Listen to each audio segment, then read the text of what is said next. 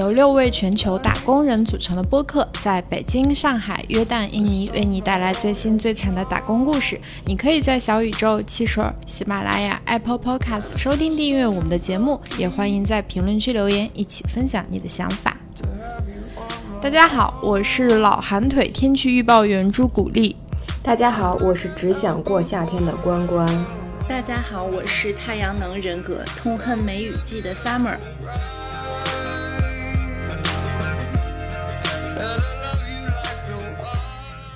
那大概我记得是两周之前吧，呃，台风烟花登陆上海了。这其实是我人生中第一次感受台风，因为从小就在北方长大，没有经历过这种沿海气候，所以我在那个周末完全没有做任何准备。结果周六起来就发现大事不妙了，就趁着雨还没大，我就点了一点点吃的，但是我竟然没有准备够后两天吃的东西，因为还居家办公了一天。结果到最后一天，我就只剩下一个芒果、一个桃子、两袋锅巴，冰箱里还冻了一点玉米。就最可恨的是，我竟然没有提前买酒。我记得我那两天就是到处跟你们说我已戒酒成功，然后被迫戒酒三天。我我记得在台风前的两天，我就提醒过你要去储备一些粮食。打工打到深夜，真的回到家直接就睡了，根本就完全没有考虑到过两天可能所有外卖平台都停了，然后餐厅也关门，就算我出去吃，人也走不出去。所以就是完全没有过这种经验，然后也很久没经历过被天气影响到正常生活的日子了。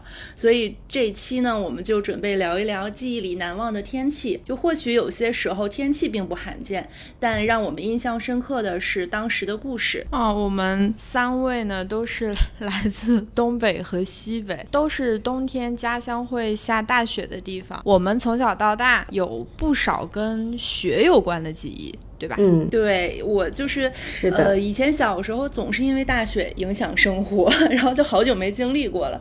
因为小时候在奶奶家在农村，就住的是那种有院子的平房，每次大雪是真的会下到膝盖，就是院门都推不开的那种。然后如果雪雪一旦下大，就停课是常事儿，这是小朋友们最喜欢的事情。但一旦回去上课，就会发现劳动力好廉价呀，学生们就是会。每个班级分到一片区域，然后开始不上课去铲雪。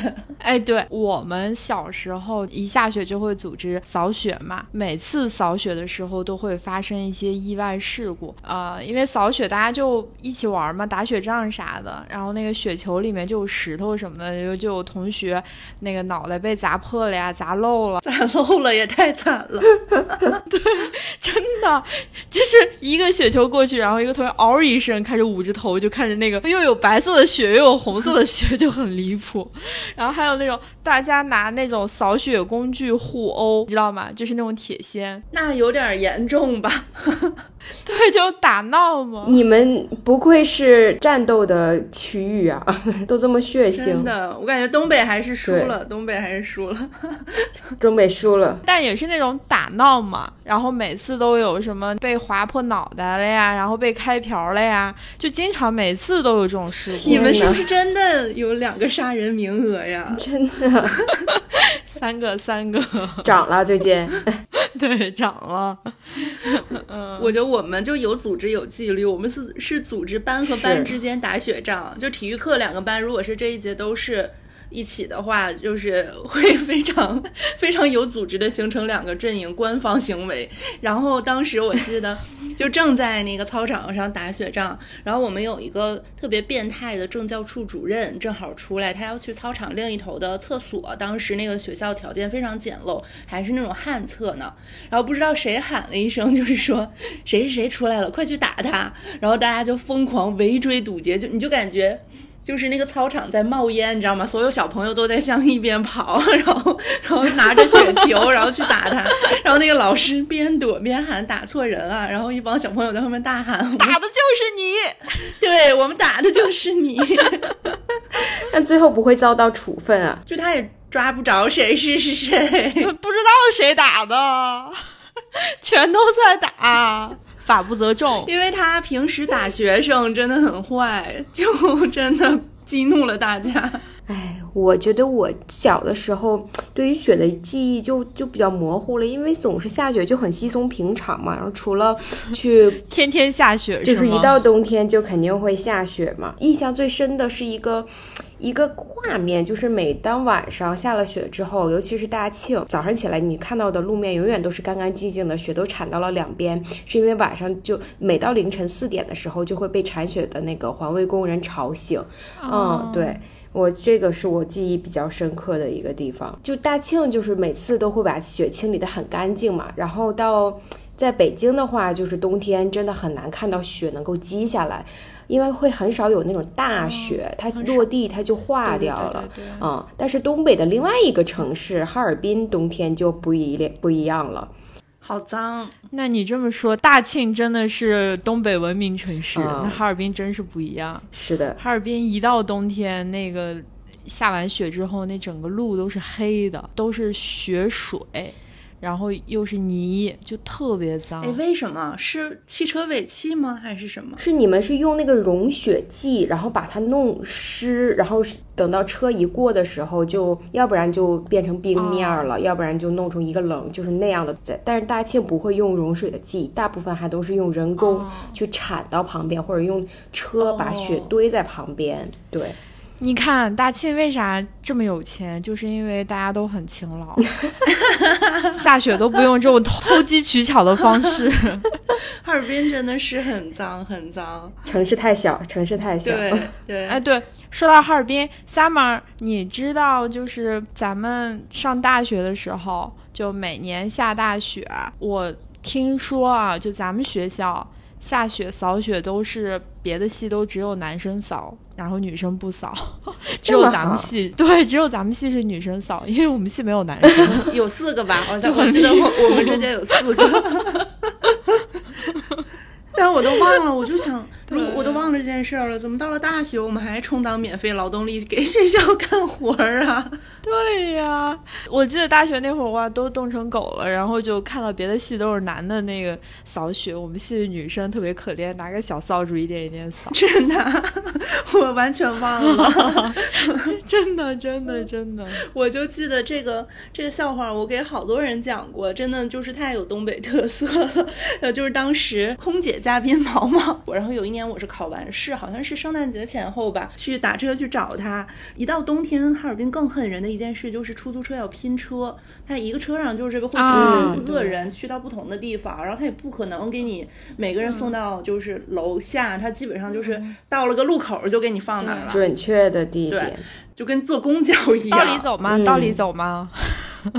对对对对对，难杠难杠。那天那个司机，然后他就问我说：“哎，你要在哪个路口下车？你提前跟我说啊，咱们提前一个路口踩刹车，出溜过去，出溜过去，出溜过去。”真的是这么做的，因为如果到了那个路口，我再说停这儿，那我们就出溜远了，我还得走回来，他刹不住。对你说到这个出溜，我想到我们那会儿，呃，在在大学的时候，就有一天晚上，然后下特别大的雪，然后大家就跟疯了一样，然后再再就把。那个同学往雪雪地里按，然后就是一路，我们是从学校的后门滑到了那个呃宿舍楼，真的是被就是从雪里滑过去的，躺了一路滑过去的，就那个雪真的也很大，躺着躺了一路滑过去，是别人拖着你吗？拉着你吗？对，差不多就是。他把我按下去了，我起来，我又把他按下去，就推搡着一路滑滑回去。对我好像还在微博上，就工作了之后还在微博上见过咱们学校那个门口的。其实他是给车和就是比如说不方便的人走，就是就不是台阶的那种，是两个大滑梯在两侧。然后就是每到冬天，那两个地方就会变成真的大滑梯，好多人在那上挑战，就是 但是都摔得稀里哗啦的。对，每年都有那种。呃，营销号的搞笑视频 就是东北的那种学校。然后就从台阶上咚咚咚滑下来了。说到大滑梯，我可是有故事要讲了。我是就是在东北的每一个城市，我觉得只要是有水面的地方，冬天它都会在那上面建一个冰滑梯。我是记得有一年冬天回长春爷爷奶奶家过年，然后就跟弟弟们去那边的冰雪大世界去玩，我就排队玩玩那个冰滑梯。这个冰滑梯呢，它因为它特别的滑，所以说你当到了下面的时候，你要适当的岔开。开双腿去进行减速。久而久之呢，在岔开双对，你就要不然你就一下子就冲出去了嘛。啊然后呢，直就到了底部的时候呢，就会磨出一个冰柱子来，就中间会高起，然后就两侧会低下来。然后我滑的时候呢，到了下面就没有来得及减速，直接整个尾骨就撞到了那个冰柱子上，呃，尾椎骨粉碎性骨折，就完全没有办法动。关关还好你是个女生，我刚刚就是脑补了一下那个画面，对，真的下体痛，腿都收紧了。真的真的很疼。所以现在维骨好了吗？好了好了，痊愈了，还好那个时候年纪小。I've been trying to do it right. I've been living a lonely life. I've been sleeping here instead. 哎 in 还还有就是，你们小时候有同学去舔过操场上的旗杆吗？特别好吃，看来你干过，可甜了。我没舔过，但是真的就是我们上小学的时候吧，这个我觉得北方都有这个校园传说吧，就是说什么旗杆是甜的，你要去舔一下，这不是我们北方人骗南方人的东西吗？对呀、也可能是骗小学生的。然后那会儿就上小学的时候，然后真的有同学下学，然后去舔旗杆儿，然后经常能看到那一个旗杆上挂了一串小朋友，哎，张的嘴。真的假人形鲤鱼旗，那风一吹，他们就飘起来了吗？哦，我小时候舔过钥匙，冬天的时候舔过钥匙。你为什么舔钥匙？我也不知道，就是为什么想要试一下，真的那个粘出血来。这这是推荐给南方朋友们冬天一定要做的一百件事情之一。打卡哦，记住。还有啥事儿？一百件事儿，还有九十九件呢。还有九十九件就是出血一定要吃炸鸡，一定要跟男朋友约会。太中二了，一定要在下雪天的公园长椅旁跟男朋友拥吻，还是舌吻？啥玩意儿？什？么？这个是你们上网查的吗？我觉得这是朱姐自己的幻想。不是不是，这个真的是经常有韩剧，就是哎，我有点忘了是哪个韩剧。来自星星的你吗？啊啊啊！那就是来自星星的你，有那种画面，在一个公园的长椅旁，呃，两个人就拥吻。舌吻这细节你都记下来了，一般激情拥吻肯定都是舌吻啊。我就不记得这样的场景，我只记得吃炸鸡。我 我觉得我可能就是想吃炸鸡，因为我感觉上上大学的时候，一下学我就借着这个由头吃炸鸡，但好像早就不是初雪了，就随便一场雪都要吃。不能，我下雪不吃炸鸡，我就吃饺子。我以为你下雪就舔旗杆儿。没有下雪吃饺子，啊就北方不是都有这个说法吗？就是你要冬至不吃饺子，你就要冻耳朵。冻掉耳朵。啊，对，所以你每场雪都吃耳，都吃都吃耳朵，都吃都吃饺子。没有，就跟 Summer 喜欢吃炸鸡一样，就我也是喜欢吃饺子。对，但是我冬天就会很喜欢吃冰棍儿，因为在东北，啊冰棍儿在冬天是摆在外面直接卖的。对对对啊，对对，它是摆在地摊儿上嗯卖的，跟卖那种小小商品一样。是的就，这事儿还有营销号发呢。啊，真没见过世面。对，真的没见过他们。我以为这是我们的日常。对，我就记得小时候那个，我妈都是把那个家里的肉啊什么都放在外面。我家也是。哦，是的，都不用冰箱，直接放在阳台上。对对对。哎，朱姐家现在那个北京的厨房也能冰镇。对，步入式冰箱嘛。谁说的？谁上次来我们家说你们家这个厨房就是一个步入式冰箱？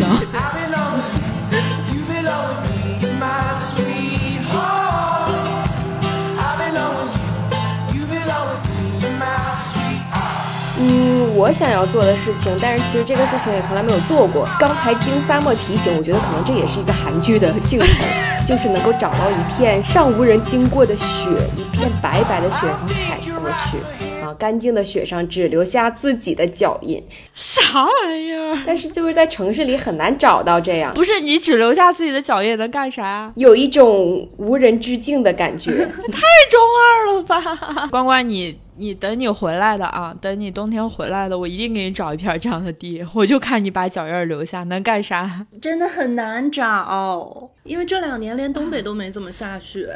哦，是哦，是，哎，Summer，你记得就是咱们学校每年到冬天的时候都有那种国际型的雪雕还是冰雕大赛？雪雕比赛，对吧我还是年年都去当志愿者。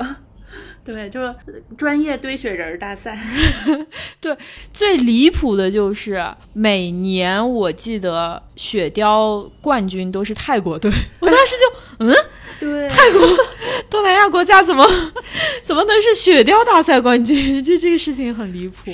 然后我就记得特清楚，有一年他们就是雕的类似于那种大象，然后象牙上还有那种雕花儿。天呐，是超厉害，对他们可能是雕水果雕的比较厉害。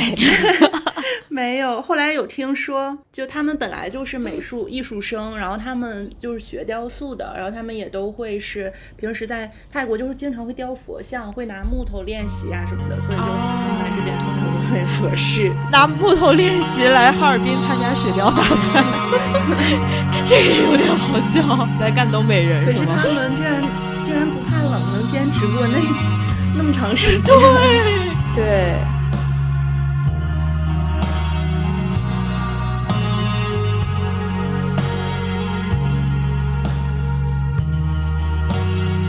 那其实我们离开这个，不管是离开家还是离开大学之后，后来在北京，我印象比较深的就是有雾霾天气非常严重，所以在我的记忆里，我对雾霾的印象也是特别深。对，那几年，我觉得在我们离开北京之前就有了，就是哈尔滨也有雾霾。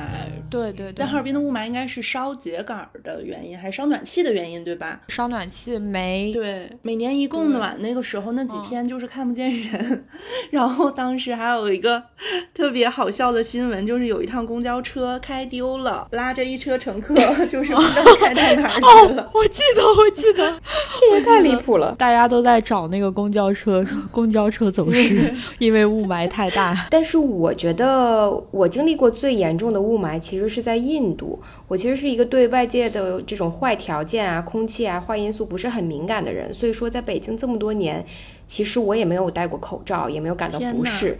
但是让我最难受的就是一去印度的那一次，我还记得那个晚上就配上了特别糟糕的雾霾天气，简直感觉就是在人间地狱行走的那种即视感。哦嗯，包括后来我们去了恒河那边，那边喜欢在恒河旁边去进行焚尸嘛，焚尸的烟雾，就再加上本来就不太好的空气，那真的是雪上加霜，整个就人人的鼻子里面就感觉全都是那种黑灰。嗯，哦，哎，我觉得印度极端天气真挺多的。印度每年都会上新闻，就是极端热。我我刚才查了一下，印度现在又有地方哦达到五十度了，就是四五十度的天气是常事儿。对，然后我记得当时我就哦正好在德里，德里它其实位置和和在印度的怎么说呢，地位都很像是，就是北京吧。然后它也是一个内陆非常干热、干热的城市。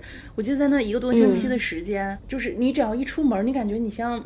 到了 炼丹炉里一样，就我就只能 打好车，太上老君炼丹炉，就感觉打好车在酒店大堂等着，然后车停好了在门口，然后我通过那个旋转门蹭蹭蹭窜出去，然后上车，就那一段儿我就觉得已经是我的极限了。就那阵儿我就把烟也戒了，嗯就说来就是客观 极端天气帮我改掉一些不良习惯。就好了。我觉得你的那个热的感受应该不及我现在对于热的感受来的真切。迪拜的夏天真的不是人待的地方，每天都是三十五到四十度的温度，最低气温也要三十五度，就是到了晚上还是这么的热，而且还伴着潮气。我刚来的时候就上演了人间悲剧。那天中午就大家呃都在午休嘛，我就想说刚来去超市买点东西，结果正午十二点从宿舍一路走了十五分钟去了家乐福，到了那个家乐福门口之后就已经流汗流成成了傻狗。哇，那会不会暴瘦啊？迪拜有助于减肥。你你，我怎么感觉你跟那个网上裹着保鲜膜跑步的人一样的想法？然后在家乐福旁边有一个有一个理发店，那个理发店小哥出出来看见我的那个眼神都非常的震惊，就说你为什么会在这种天气下行走？你待会儿回去的时候我 送你回去吧。就是那种就感觉我已经傻成那个样子了，就太可怜了。对。然后我回来了之后，我的室友就跟我说：“嗯，你千万不要在白天的时候出去，我们一般都是六点半之后太阳落山才出去走，真的。”嗯，然后我我看到的今年就有一个新闻说，就是中东迎来史上最热天气，最高的温度达到了五十度。五十度啊！五五十度是就是体感温度呃，它报的温度是五十度，那体感温度肯定还会更高，我觉得。我天，太可怕了！对，然后我看了一下，为什么这个地方 就是能达到这么高的温度？就是说每年的初夏，就是来自波斯湾，因为它这是一个湾区嘛，就是我们叫 The Gulf，然后它是有波斯湾的季风和埃及那边的一个叫喀辛风风一样，就这种风在阿拉伯半岛被称为北风。嗯，然后就是会刮起这种漫天的沙尘，仅有的水汽就也会被带走，就剩下的就只有炎热和高温了。大概会在十月份之后吧，它进入了冬天，迪拜才会舒服一点。但是那个时候也是，呃，最低的气温也要二十多度的样子，应该。我们这北风可凉着呢。嗯，这边的北风是热风，我也头一次感受得到。我其实特别想在这边尝试一件事儿，就是想看一下正午的时候在外面的地上打个鸡蛋，看它能不能被坚守。你怎么也有这么离谱的想法？你知道，就是我记得我小时候经常能看到新闻，就是说什么吐鲁番，因为吐鲁番离哈密很近嘛，离我们家很近，然后就经常有一莫名其妙的游客带着鸡蛋去了吐鲁番，然后在最热的地方打个鸡蛋 看能不能熟，真的很离谱。这不跟一些游客带着一瓶矿泉水在东北外面撒，让它就是立刻结成冰一样吗？对，现在管管就是这种莫名其妙的游客。对对对对。啊，说到热，哈密夏天的时候也很热，就因为我们离吐鲁番很近嘛。你们怎么又冷又热呀？对，你那真不适合人生存。但我们的热比迪拜要好，我们那边是干热，而且昼夜温差比较，最热的时候一般能到四十多度，四十一、四十二。然后但晚上的时候就会好一点，二十度左右的，哎，不会是那种潮热，就干热还好。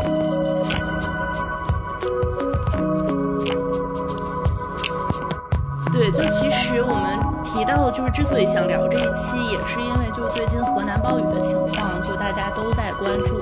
那我们就是没有什么立场去聊太多和这场灾难有关的故事，因为对于我们三个就是没有亲身经历的人来说，我觉得我们的感受都太轻飘飘了。但是感觉今年就是全国各个城市都在经历暴雨和洪水，都在经历一些极端的天气。对我记得小的时候。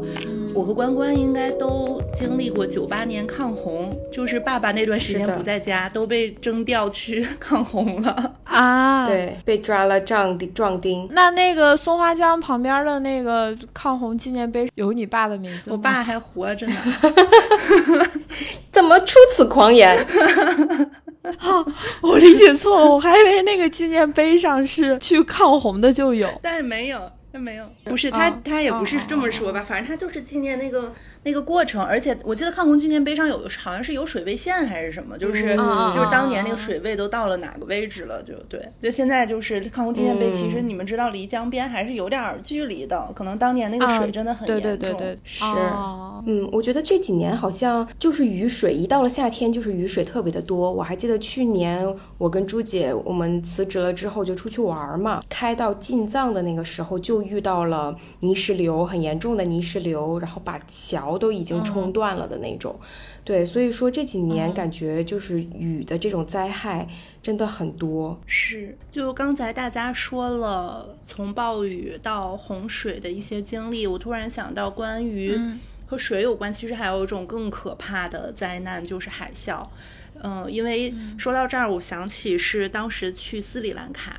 我是一五年年底跨年的时候过去的，然后在当地的朋友就带我们去了一片礁石海滩，说那里看日落绝美，而且那个礁石海滩其实不是嗯很低的那种礁石，但是我们就站在很高的礁石上，然后那个浪就特别特别的大，会直接拍在礁石上。然后他们还说，就是呃，就是其实像一个当地的小游戏一样那种感觉，很轻松的说，就如果你喊的对海喊的越大声，这个海浪就会越大。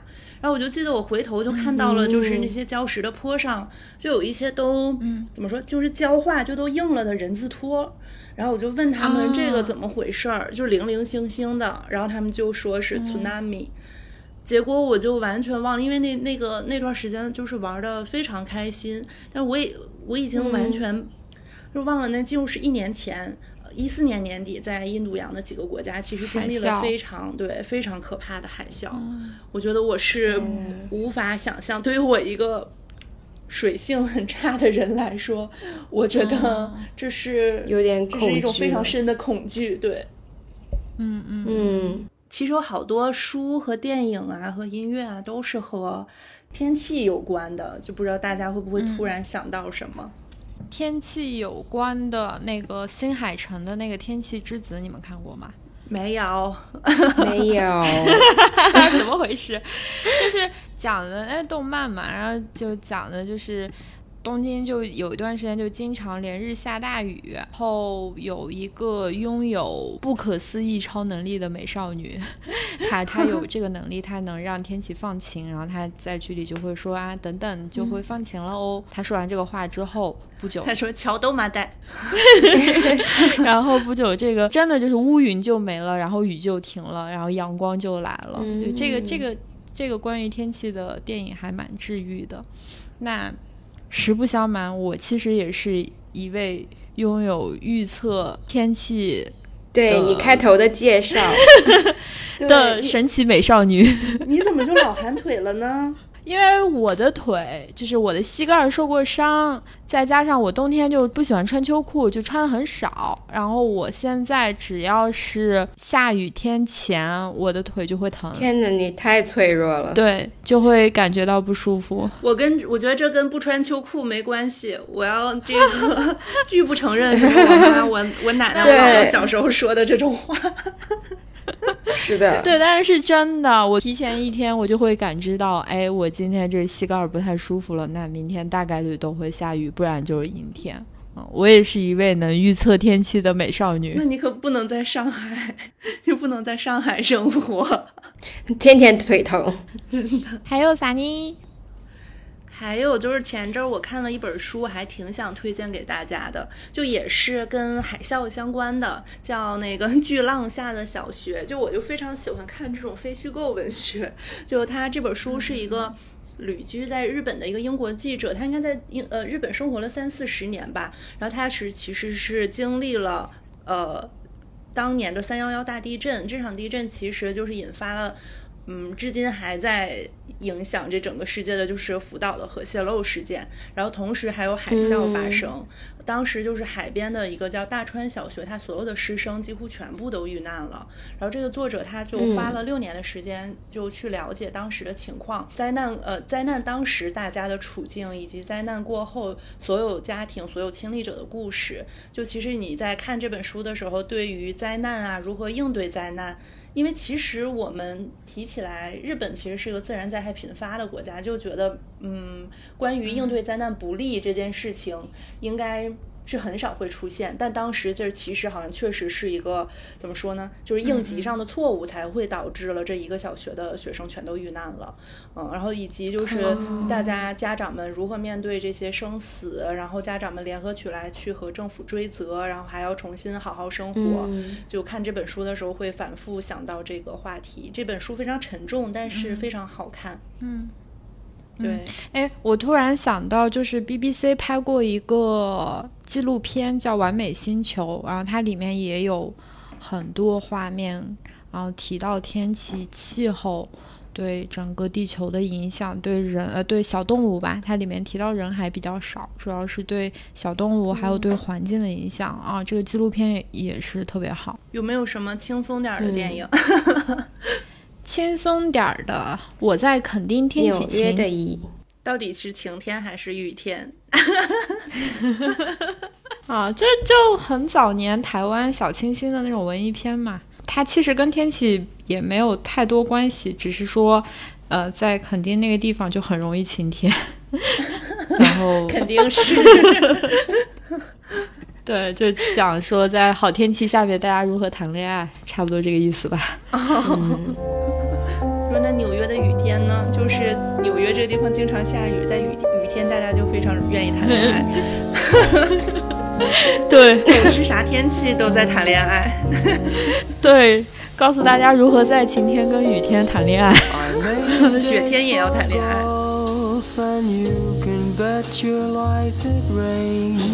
那聊了这么多跟天气有关的回忆，有儿时好笑的记忆，也有被大雨困住的时候。I'll 有很多虽然没有亲身经历，但依然觉得非常沉重的灾难。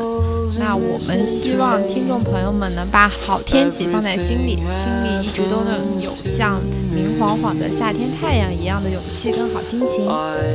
到这儿就是本期的全部内容啦，感谢大家在下班时间收听我们的下班时间，欢迎大家在小宇宙、汽水、喜马拉雅、Apple Podcast 收听订阅我们的节目。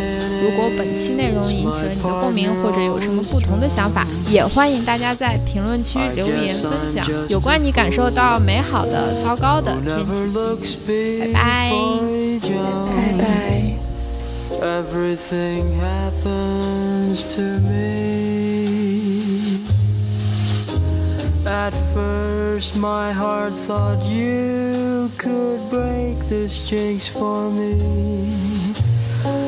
That love would turn the trick to end despair. But now I just can't fool his head that thinks for me. I've mortgaged all my castles in the air. I've telegraphed and phoned